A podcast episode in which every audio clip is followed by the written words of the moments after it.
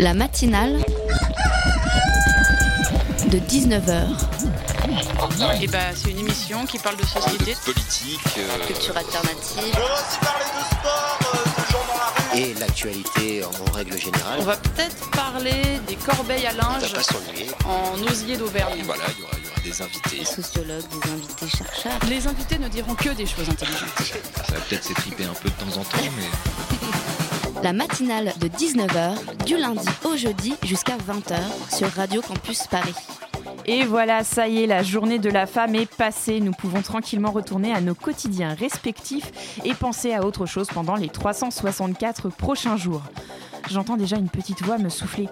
C'est la journée des droits des femmes, Camille, pas de la femme. Et puis, c'est important d'avoir une occasion d'en parler.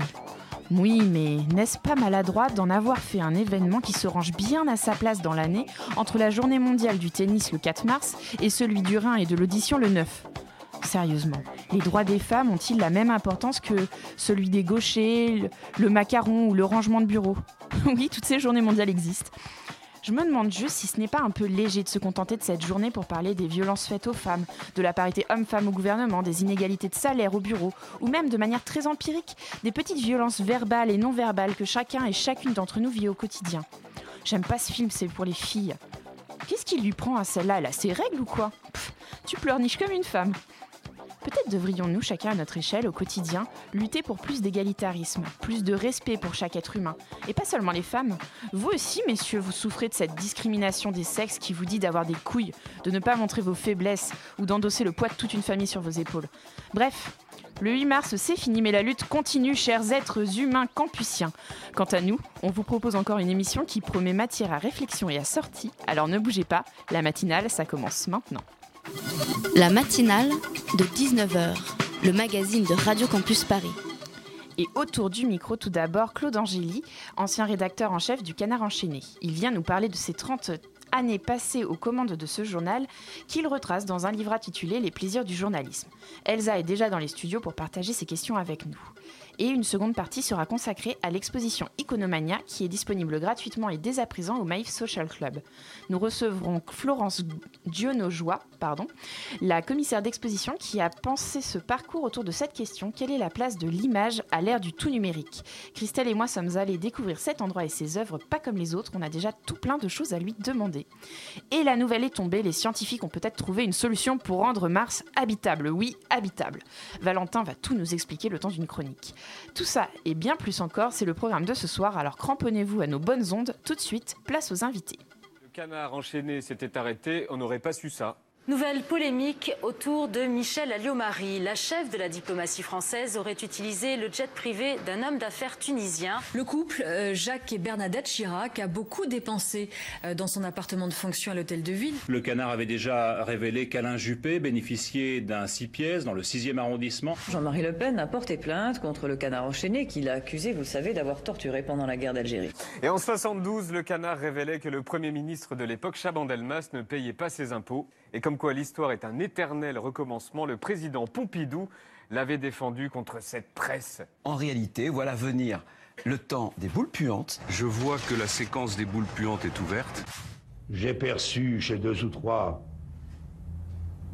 ce vilain frémissement des narines qui sentent venir les boules puantes et qui se régalent à l'idée de renifler des odeurs d'égout. Ouh, c'était le 9 février dernier, le quotidien qui nous faisait une liste non exhaustive des scandales mis à jour par le canard enchaîné.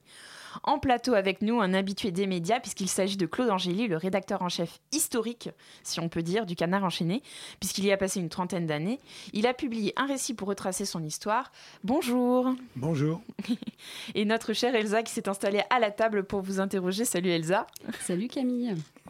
Et bonjour Claude Angéli. Bonjour. Alors dans ce, dans ce livre, Les plaisirs du journalisme, vous revenez sur la plupart des histoires de corruption, des magouilles politico-financières. Alors, Je m'applique à pas dire scandale parce que je sais que vous n'aimez pas trop ce mot-là. Absolument. Pardon de l'avoir utilisé du coup. Voilà, donc c'est c'est magouille qui a révélé le canard ces 30 ou 40 dernières années. Alors autant dire qu'on a un florilège assez accablant, on y reviendra tout à l'heure. Ce livre s'appelle donc Les plaisirs du journalisme et c'est la première fois que vous publiez un livre qui parle de votre métier. Vous teniez à, à rendre hommage euh, au canard, à votre profession? Et aux journalistes du canard. C'est pas, c'est pas euh, un homme se penche sur son passé. hein. Je- J'écris toujours dans le canard.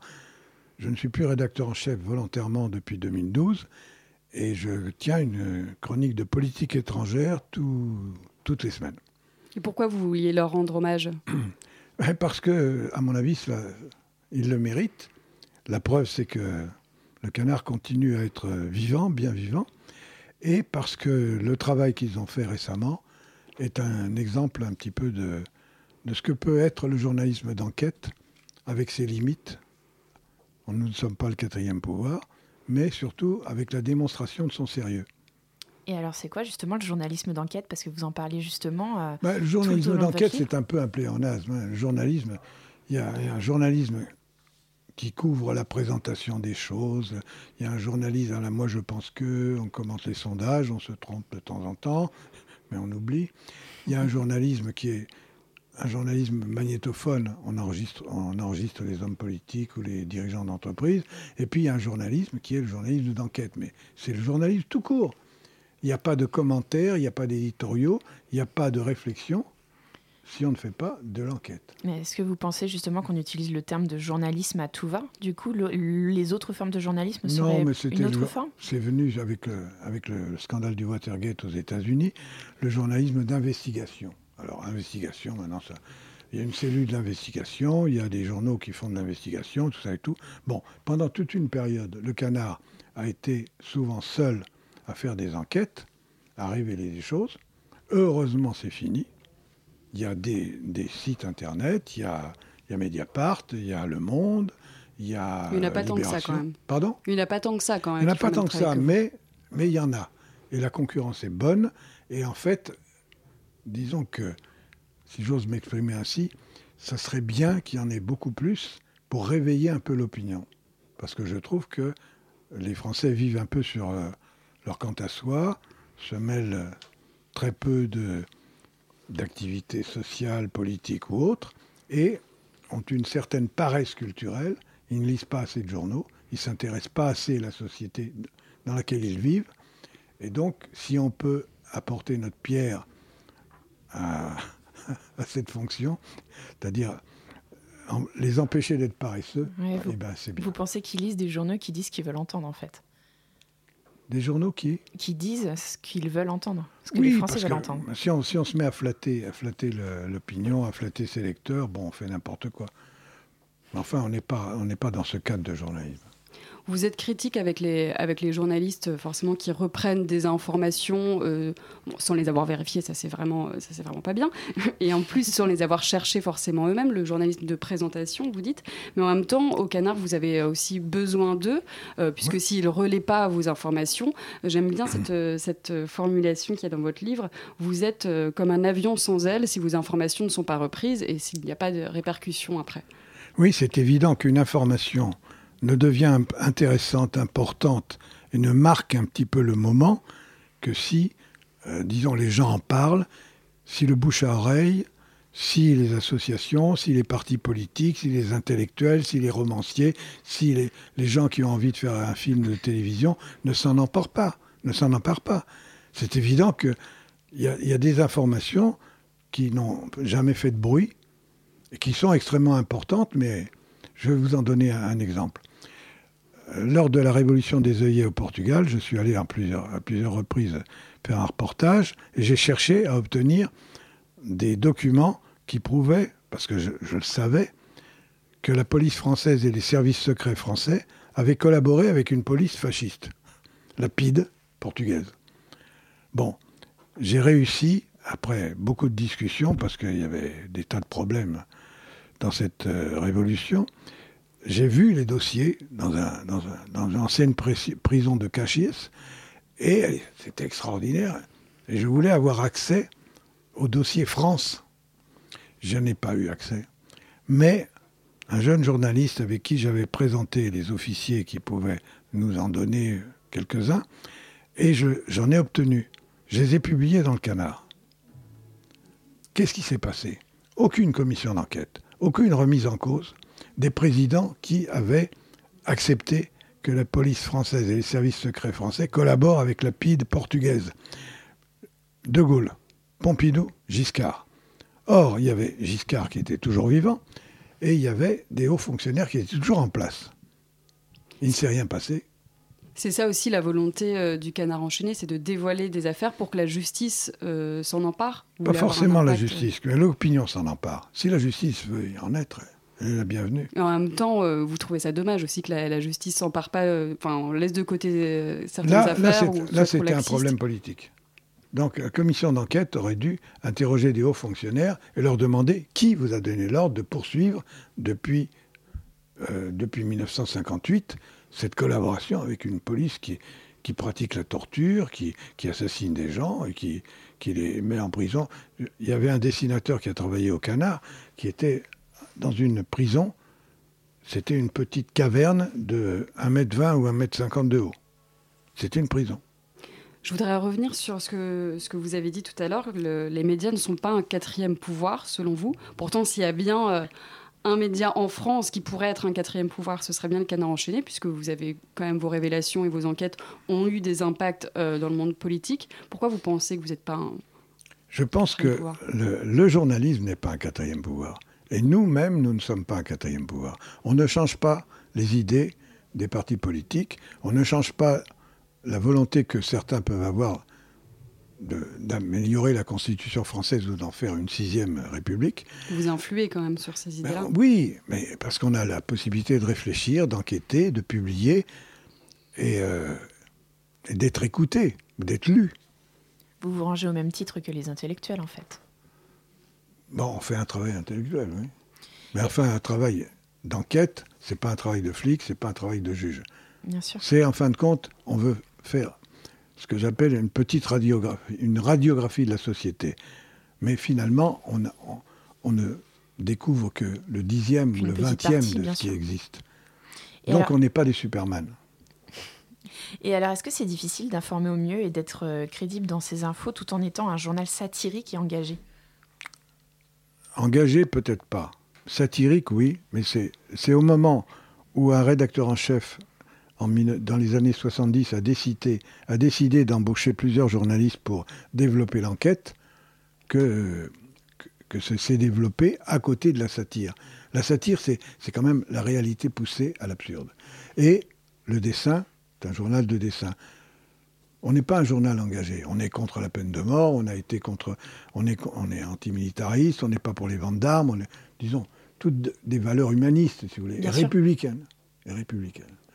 Ensuite, engagé, c'est pas c'est pas le terme qui convient peut-être, même si des fois on cogne. Dans, votre livre, vous parlez essentiellement euh, de l'impunité des présidents de la Ve République. Vous tirez à, boulet rouge sur eux-mêmes.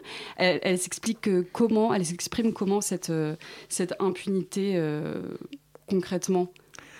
Par la Constitution et par le fait qu'ils sont intouchables. Et ça, c'est une spécificité française? Ah oui, absolument. Regardez, Prenons, la, guerre, la guerre de Libye, déclenchée par Sarkozy et David Cameron, avec le soutien des Américains. Le Conseil de sécurité avait limité cette intervention à la protection des, populations. On a détruit l'État, on a tué Kadhafi. Il y a un article qui a été publié et qui est en reproduction dans ce livre qui explique qu'on a volontairement tué Kadhafi. On a décidé d'exécuter un homme d'État. Bon, il n'est pas sympathique, Kadhafi, je ne vais pas le défendre, mais quand même. Et ensuite, qu'est devenue la Libye? Un bordel complet. Euh, un endroit où les trafiquants, ou les djihadistes, ou les, gens d'Al-Qaïda, ou les gens de Daesh, où les, il y a deux gouvernements, il y a deux assemblées, et c'est un flux de migrants qui passent par là pour venir à Méditerranée y mourir ou aboutir en Italie, et un flux vers le Sahel avec les, les djihadistes qui, qui, obligent les 3 ou 4 000 soldats français à essayer de s'en dépêtrer. C'est-à-dire, c'est inadmissible. Et que s'est-il passé? Aucune commission d'enquête en France, mais une commission d'enquête en Grande-Bretagne, avec un peu de retard, 5 ans. Et ils ont taillé en pièces la politique de Cameron et la politique de Sarkozy. Il y a eu des articles dans la presse française. Bon, point.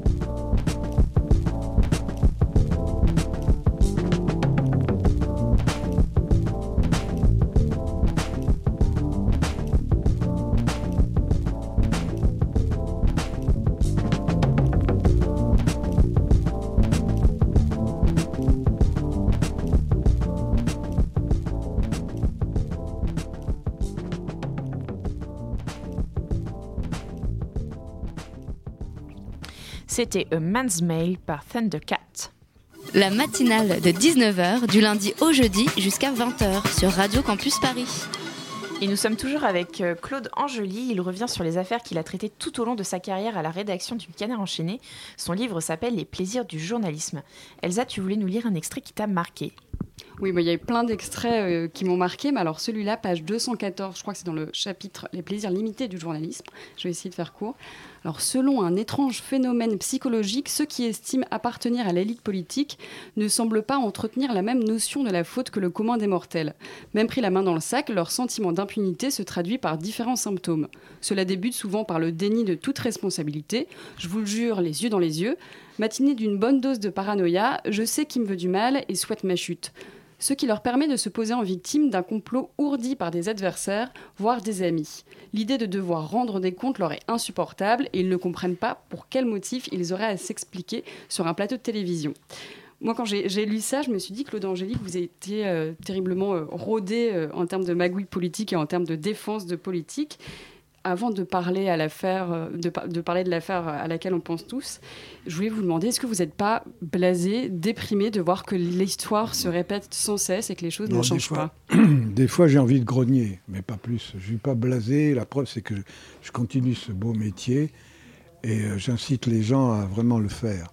Mais d'ailleurs, ce n'est pas simplement des affaires que j'ai traitées, même s'il y en a beaucoup. C'est quand même les affaires qu'ont traitées d'autres comme Alain Guédé, Lifran pour les affaires de Chirac, les faux électeurs de Paris, euh, toute une série d'enquêtes de, qui ont été menées par. C'est un hommage au canard. C'est pas c'est pas ma vie que je raconte. Hein. D'abord parce que j'ai pas envie de la raconter, et puis parce que c'est c'est ce métier que j'ai voulu faire et, et que j'ai appris à la base et qui, qui m'a toujours passionné.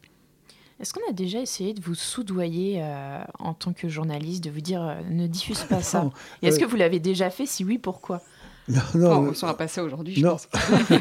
on n'a on pas essayé de, de, nous soudoyer, mais une fois, il y a, c'est raconté dans le livre d'ailleurs, quand nous nous apprêtions à parler du château de, de, Chirac, le fameux château de Bitty, où il se rend pour ainsi dire jamais parce qu'il n'a pas envie d'y aller, mais quand il a acheté ce château, on a, découvert un petit peu qu'il y avait des faveurs qui lui avaient été faites, et puis que ça lui servait à ne pas payer trop d'impôts, etc., etc.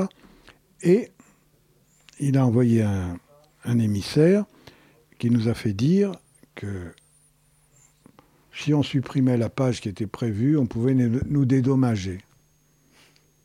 Alors c'était un homme d'affaires, ami de Chirac, qui avait été client de Roland Dumas. Et Roland Dumas est venu nous voir en nous disant ça, en rigolant d'ailleurs, parce qu'il savait très bien qu'on ne marcherait pas. Il dit voilà, j'ai un de mes clients, ami de Chirac, il n'a pas donné son nom, mais moi j'ai découvert son nom après, et il proposait de l'argent.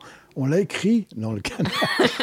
c'est ça. Vous que Chirac, a, Chirac a protesté Non, non. C'est pas moi, c'est Les gens n'osent pas vous soudoyer parce qu'ils savent très bien que ça va finir dans le, dans bah, le canard, j'imagine soudoyer, soudoyer un journaliste, c'est un peu... Tenter de vous faire taire. On, on, travaille un peu en collectivité, vous savez, c'est une petite équipe, mais je ne vois pas comment. Disons qu'il pourrait y avoir une influence politique, idéologique, on voudrait épargner que ceci, cela. On a des fois été maladroit dans ce, plan-là. Mais euh, de l'argent, non. Ah si, il y, en a, y en a un aussi. Il avait... C'était... Il est décédé. Je ne veux pas donner son nom, mais il a été euh, un, très proche de Chirac aussi et tout. Et puis bon, il avait, il avait fait des magouilles immobilières pour se construire, s'aménager un appartement avec une mezzanine et tout. Donc, et euh, avec, il est venu me voir avec un ami euh, à lui et il dit voilà, dites-moi une somme que je donnerai à une association, celle que vous choisissez, et puis ne parlez pas de ça. J'ai dit, mais vous vous rendez compte ce que vous me proposez? Je suis rentré au journal et j'ai raconté à Hervé Liffrand, qui avait fait l'article sur la métallique et tout, voilà, nous propose de l'argent. Bien entendu, on a rigolé et puis on n'a rien fait, mais c'était stupide. Je non, mais c'était généreux de sa part. Hein. Ça aurait oui, plu non, à une association. pas nous donner de l'argent. Ah, il disait, eux, ils ne sont pas achetables, mais peut-être une, une association, euh, ça, peut-être ils vont accepter un peu d'argent. Ça fait euh, peut-être 40, 50 ans que vous parlez de politique dans votre, mé- dans votre euh, métier de journaliste. Est-ce que qu'est-ce qui vous donne espoir aujourd'hui euh, dans le monde politique? Comme je vous demandais tout à l'heure, est-ce que vous n'êtes pas déprimé, blasé par tout ce que non, vous voyez? je suis ni déprimé ni blasé, mais si je vous dis euh, ce que je pense, avec la situation internationale que l'on connaît, la situation en France que l'on connaît, eh bien, je suis très inquiet. Mais je ne suis pas blasé, je continuerai à écrire, je continuerai à, m'intéresser à la politique, et je voudrais un petit peu que ça s'améliore. Mais je ne suis pas, comme je vous l'ai dit tout à l'heure, Superman, et nos journalistes ne sont pas Superman, ni ceux du Monde, ni ceux de, Mediapart ou d'ailleurs. On n'arrive pas à changer un petit peu le monde comme il va. J'ai- trois questions en une. Oui. Ça vous fait pas peur euh, les discours qu'on entend euh, récemment là de Trump et de Fillon sur les journalistes? Est-ce que c'est pas dangereux de remettre en cause sans cesse la probité des journalistes? Et comment est-ce qu'on peut faire pour rassurer les citoyens qui pensent que les médias sont corrompus? Les médias ne sont pas corrompus. Le grand défaut des médias, c'est d'être complaisants. Les deux plus grands journaux de France, je crois que c'est TF1 et Oui, France c'est 2. ça, à peu près. Est-ce que ce sont des grands journaux et des bons journaux De temps en temps, il peut y avoir quelque chose d'intéressant. Dans les chaînes, il y a, par exemple, les émissions d'Élise Lucet ou autres. Mais les, les journaux qui sont regardés par les gens sont critiquables, très critiquables. Et le fait qu'ils appartiennent euh, à des grands, des grands hommes Oui. d'affaires, ça pose problème aussi, hommes d'affaires ou, ou au service public, pareil. Mais euh, alors là, la propriété des journaux de presse, des journaux de la presse écrite, alors là, c'est très critiquable. Mais si vous voulez, ce qui m'inquiète beaucoup aussi, c'est le développement du terrorisme. Et par exemple, grâce à nos informateurs dans la- dans, euh, dans l'armée, dans les services secrets, et on leur rend hommage Oui, dans un chapitre du, important. du jour- du livre, on a su que incessamment, euh, je veux dire, dans une période récente, Hollande avait reçu des, rapports des services secrets qui, qui venaient encore une fois dire ce que d'autres avaient dit 20 ans ou 30 ans plus tôt. L'Arabie saoudite, le Qatar, les Émirats, les monarchies pétrolières, les familles, tout ça, des monarchies pétrolières, alimentent une, au début, le développement du salafisme par des imams qu'ils envoient à travers le monde, et ensuite le terrorisme.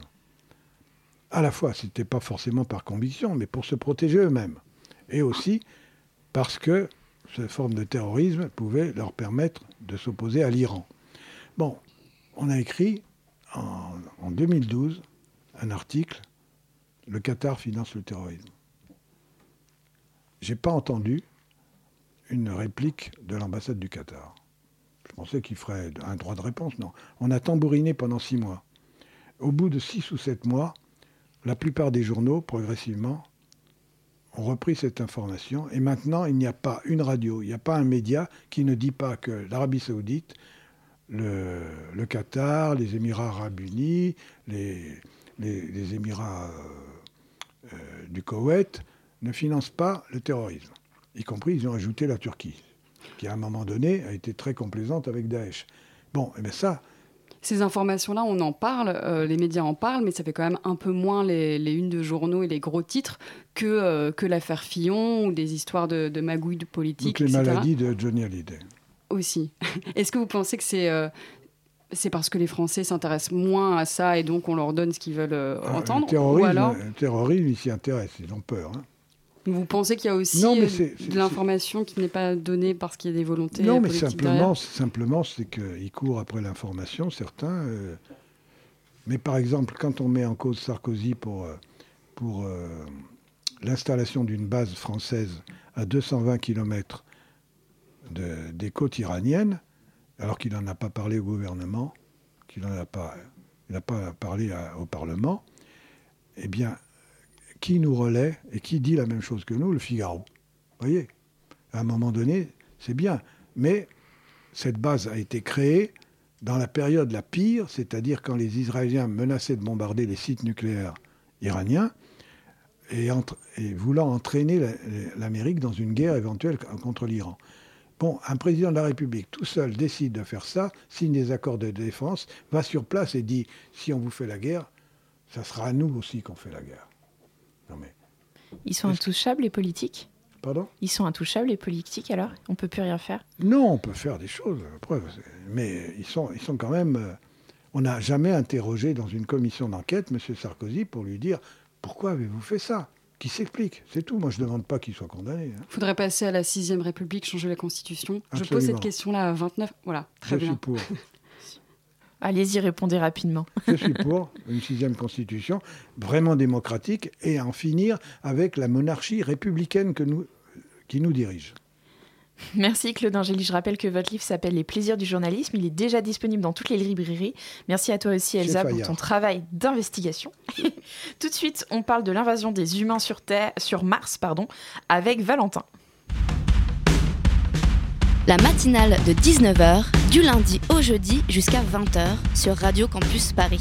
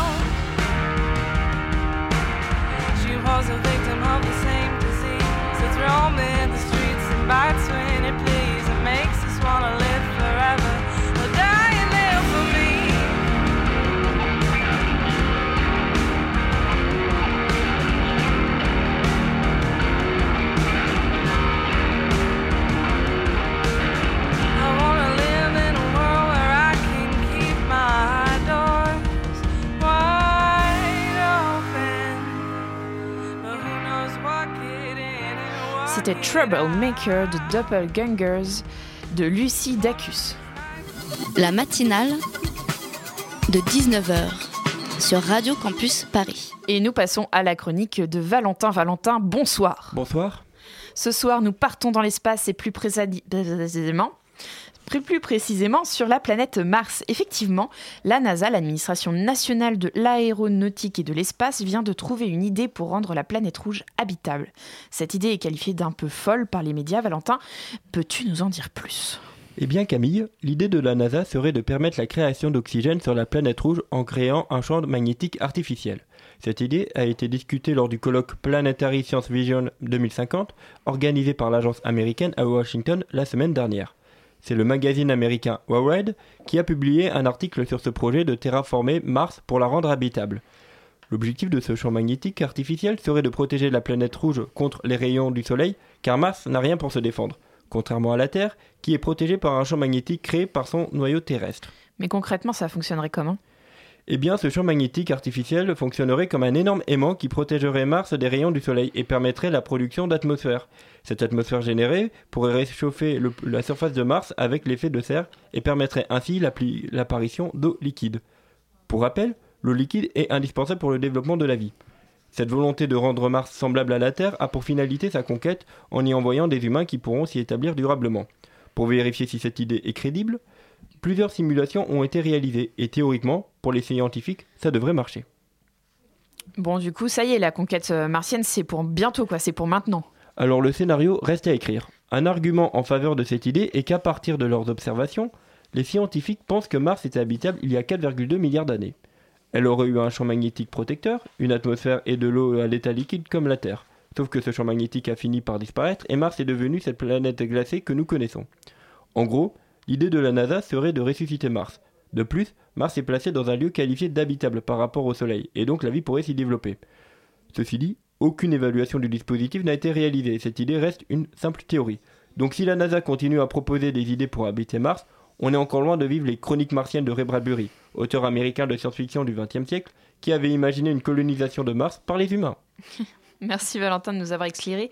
Tu nous tiens au courant pour le jour où ce sera possible. D'accord. Euh, à suivre, nous restons sur Terre pour voir une très belle expo sur la place de l'image dans notre société 100% numérique. La matinale de 19h. Florence Gionojoie nous a rejoint en studio, commissaire d'exposition. Elle est à l'origine de l'exposition Iconomania. Le thème Quelle place donner aux images dans notre société toutes connectées? Comment les interroger et quelle place leur donner? Bonsoir Florence. Bonsoir. Et Christelle était aussi dans les locaux de la Maïf Social Club il y a quelques heures à peine. Salut Christelle. Bonsoir. Alors, première question, votre exposition, elle prend place dans les locaux tout neufs de la Maïf qui ont ouvert en novembre et puis c'est c'est devenu un lieu d'expo, mais aussi une médiathèque, une salle de conférence, un lieu d'information. Est-ce que ça a fait sens de faire cette exposition au Maïf Social Club? Comment ça vous est venu cette idée? Alors, euh, ce n'est pas une idée qui est venue de nous. C'est une commande? C'est une commande qui a été, euh, sur- qui a été gagnée, en fait, hein, sur un appel d'offres, un appel à candidature qui a été lancé par la Maïf. Et euh, je me suis associée avec une, une agence d'ingénierie culturelle qui s'appelle Community et qui a gagné la production de l'exposition. Et le thème était imposé ou c'est vous qui l'avez Oui, choisi tout à fait. En fait, les, la Maïf donne des, des axes de, de réflexion et de développement d'exposition. Donc, il y avait effectivement euh, la première qui était l'inaugurale autour de l'image. Et je pense qu'il y avait un petit clin d'œil euh, à, à l'ouverture de ce lieu aussi. Et euh, tout ce qui est autour de l'innovation.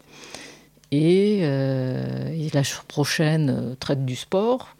Nous, on en a une autre qui traite de la ville collaborative et partagée.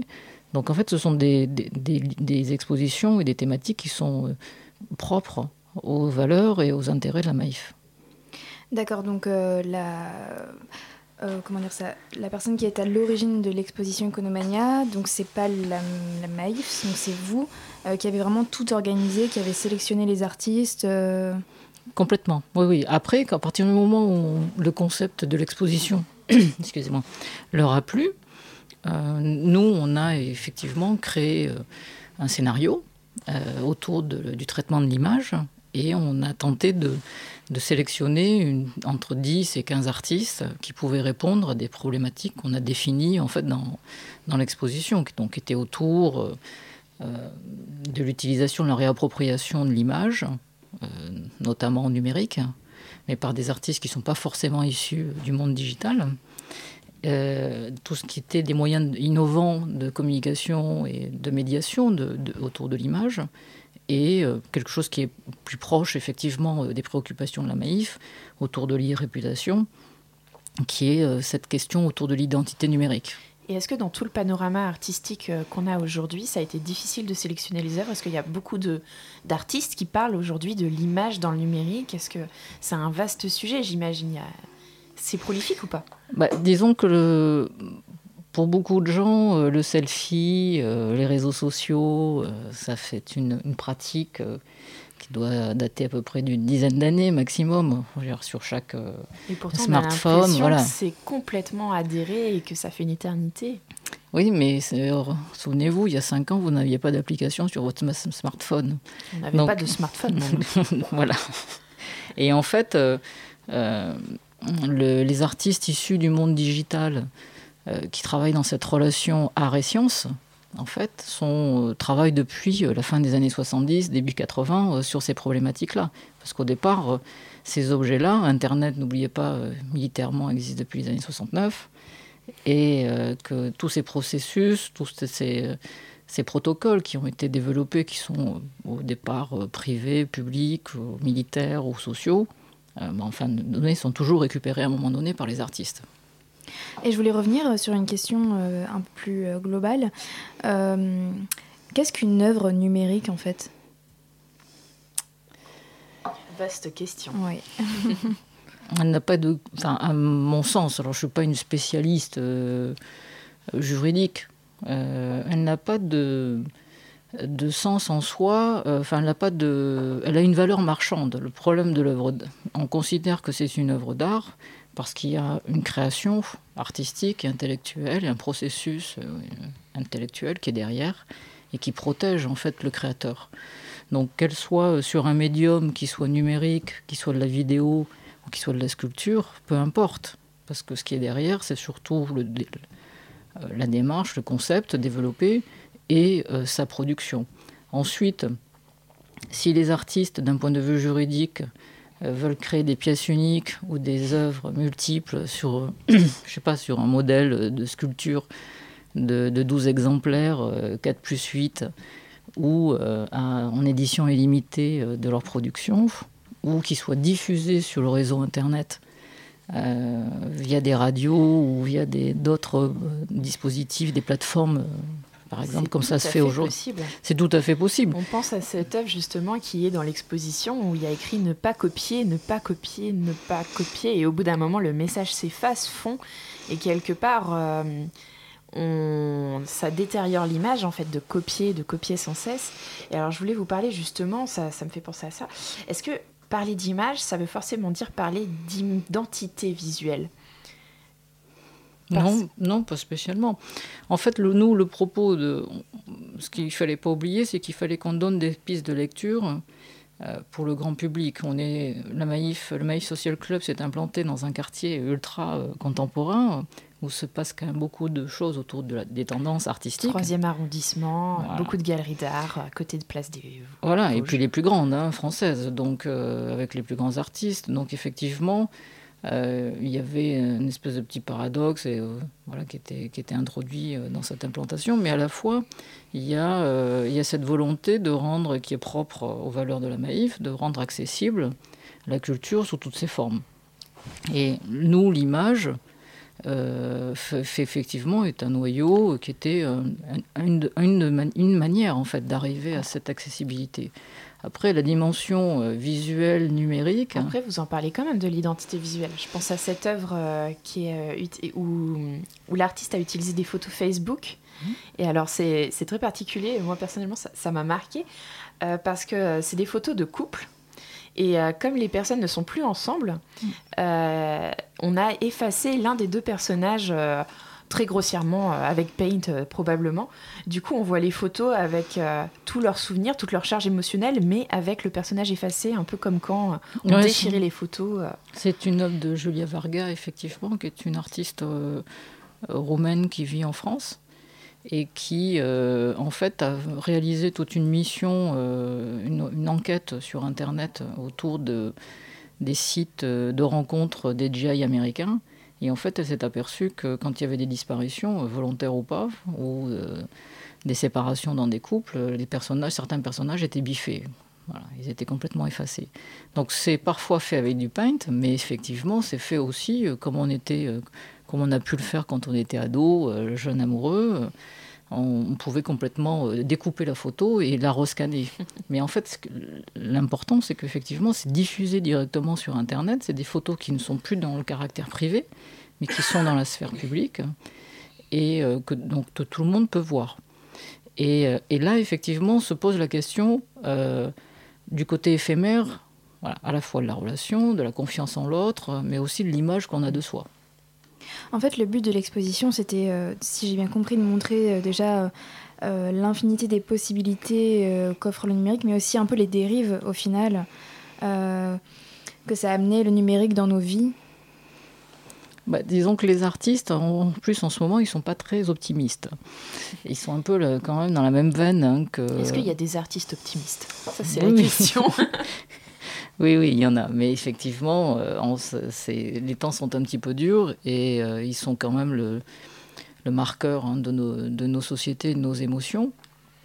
Et euh, il y a effectivement toujours cette question de, autour d'une sorte de vanité numérique hein, qui revient avec cette problématique de la temporalité, de la performance. Et donc oui, c'est un des attraits, hein, c'était un des, points de vue qu'on voulait développer dans l'exposition. Après, euh, le but du jeu, c'était toujours aussi de montrer des artistes qui évoluent avec leur temps et qui ont beau être peintres ou dessinateurs, et puis qui euh, qui utilisent les nouvelles technologies pour les développer. La matinale de 19h, le magazine de Radio Campus Paris.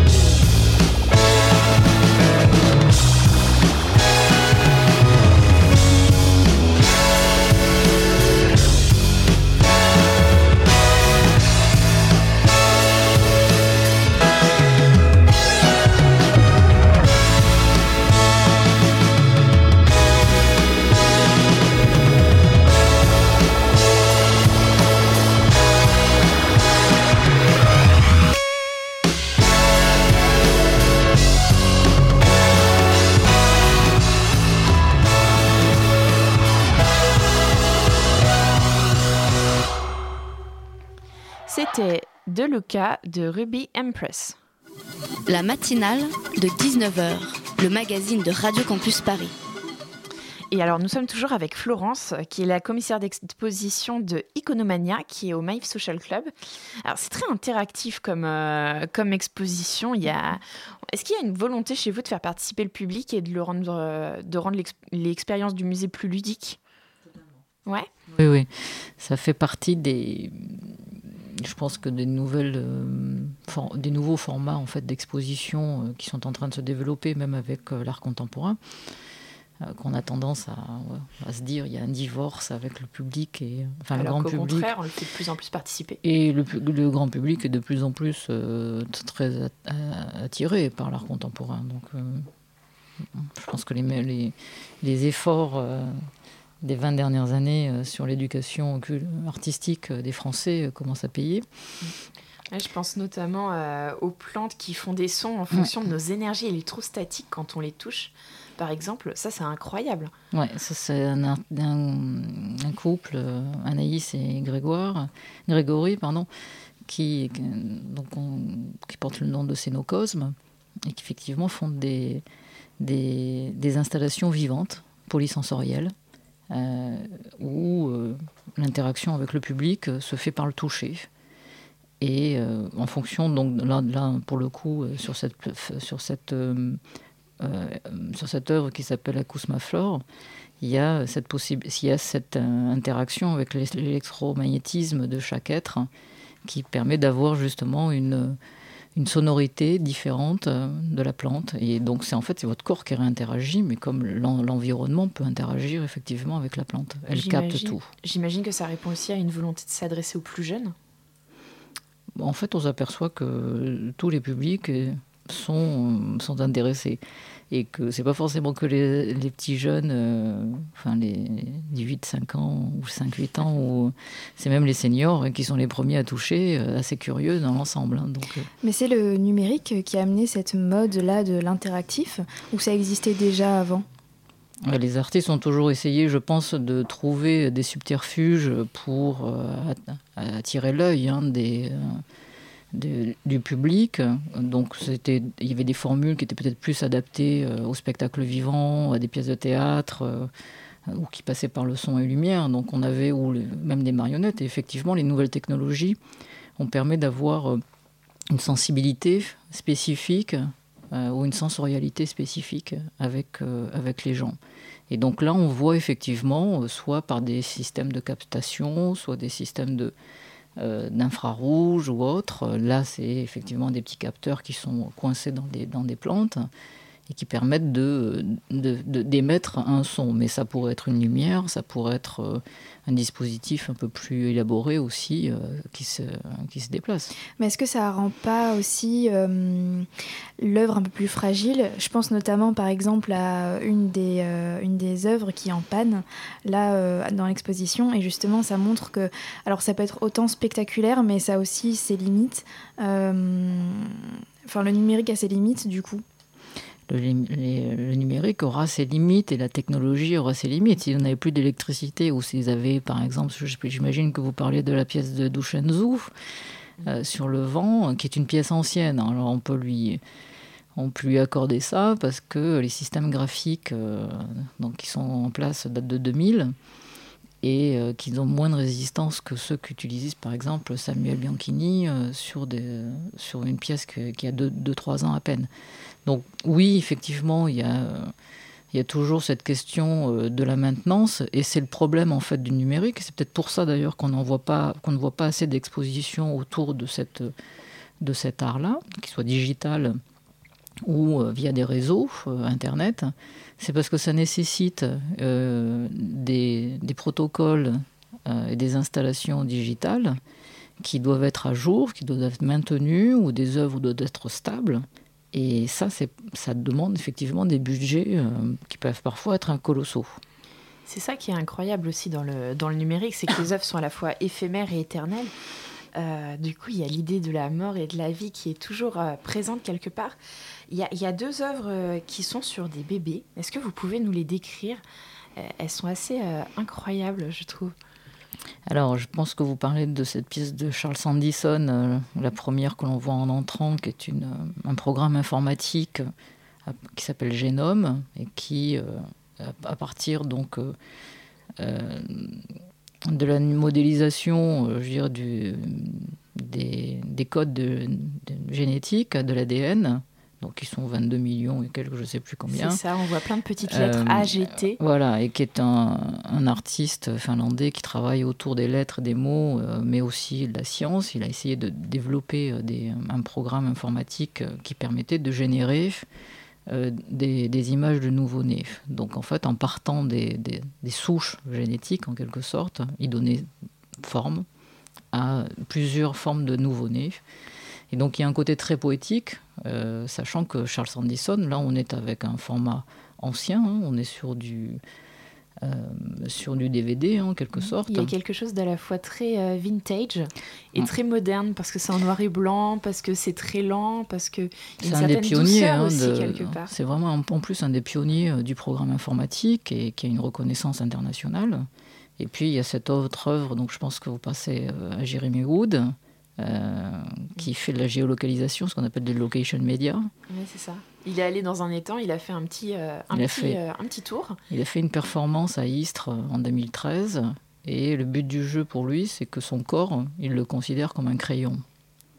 Et donc en fait, via ses déplacements dans une promenade performative, il est capable de, par des techniques de logiciel, donc de, de géolocalisation, de pouvoir retranscrire son parcours euh, et de le transférer euh, sur un format papier. Et ça donnait un, un bébé euh, de Et 9 lui, mois donc, il a, il a conceptualisé cette promenade autour, euh, effectivement, d'une forme de fœtus euh, qu'on pouvait. euh, donc, il a effectivement mis au sein même d'un- d'une forme bleue qui est la représentation du lac dans ses limites internes. Et à partir de là, il a pu symboliser en quelque sorte euh, euh, les sources de vie et aussi de mort parce qu'on a une représentation sur un papier plat.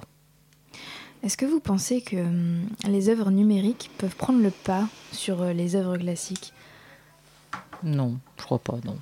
Je pense que ce sont des, des domaines et, et des langages qui sont propres euh, voilà, à certaines générations, mais comme vous voyez, par exemple, il y a euh, ce, peintre euh, que j'aime beaucoup, qui s'appelle Philippe Cognier, qui est présent dans l'exposition, qui est quand même un de nos grands résistants hein, de, en tant que peintre. hein, euh, Enfin, moi, j'ai fait partie d'une génération où on disait la peinture est morte.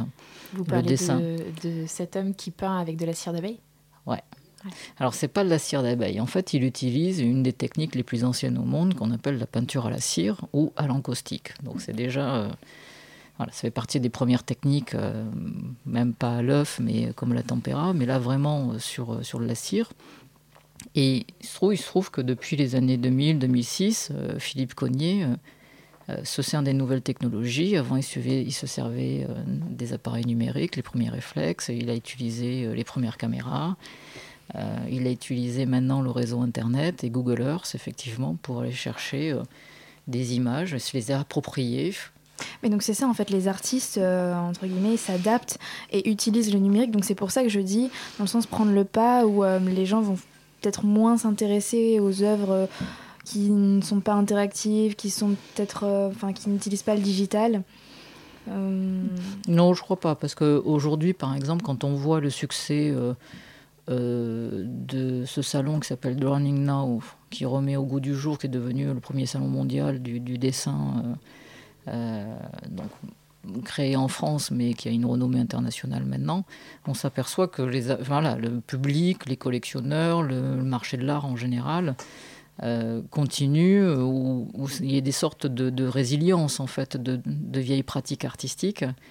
Et le numérique ne change pas en soi. Ça peut faciliter, ça reste toujours un peu comme l'informatique ou comme Google, hein, ça reste un outil, euh, mais qui en fait euh, évolue et est renouvelé en fonction du langage de l'artiste. Merci Florence d'avoir été parmi nous pour nous présenter Iconomania. L'accès à l'exposition est gratuit, donc profitez-en. C'est au Ma- Maïf Social Club et vous avez encore jusqu'au 31 mars pour y aller. La matinale, c'est fini. Vous pouvez retrouver l'émission en podcast et en rediffusion sur radiocampus.org à 13h demain. Merci aux invités Claude Angéli et Florence Dieu nos Merci. à l'équipe de Campus, Valentin la chronique, Christelle et Elsa au co-interview, Rémi à la réal et Marion à la prod. À suivre sur Radio Campus Paris, c'est In Situ. Salut Julie, salut l'équipe. Salut tout le monde. Alors ce soir, on va inviter un jeune ethnologue euh, qui est parti rencontrer des éleveurs d'éléphants en Inde et au Laos. On va se poser une question très intéressante d'éthique. Est-ce qu'il faut faire travailler les animaux Voilà, à tout de suite. Des éleveurs d'éléphants donc, un beau programme en perspective. Alors restez bien accrochés, on vous envoie nos meilleures ondes. C'était la matinale de 19h. À très vite sur Radio Campus Paris.